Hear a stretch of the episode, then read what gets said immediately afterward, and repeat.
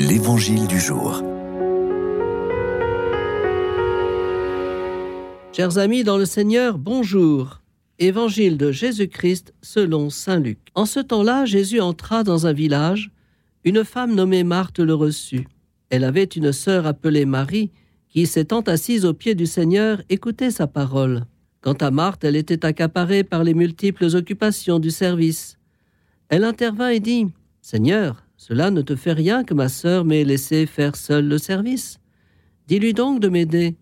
Le Seigneur lui répondit Marthe, Marthe, tu te donnes du souci et tu t'agites pour bien des choses. Une seule est nécessaire.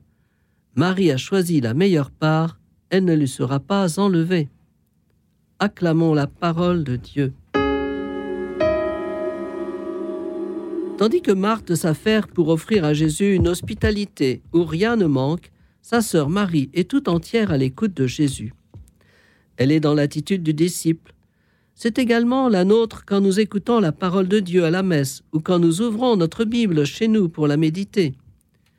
Marie nous exprime son attachement à Jésus pour faire partie de sa famille de cœur, sa vie filiale avec son Père.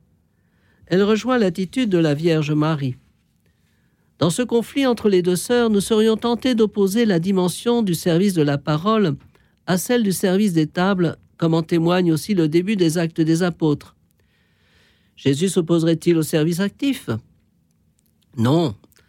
La parole, la parabole du bon samaritain qui précède notre passage de ce jour prouve le contraire. Jésus souligne qu'il y a deux manières essentielles de manifester l'amour. La meilleure part dont parle Jésus évoque la part qui revient à chacun dans un héritage. Les Lévites qui exerçaient le sacerdoce juif n'avaient pas part à l'héritage de la terre promise parce que destinés au service du temple. Le Seigneur était considéré comme leur héritage. L'attitude de Marie exprime cette même foi.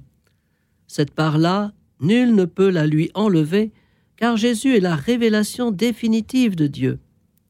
L'attitude des deux sœurs exprime donc les deux manières de vivre notre foi chrétienne face à la révélation de Jésus. Une foi nourrie de la parole de Dieu et une foi agissante qui en exprime les fruits. Il y a un temps pour chaque attitude. Bonne journée à tous en vivant ces deux dimensions de notre vie que Marthe et Marie expriment ici.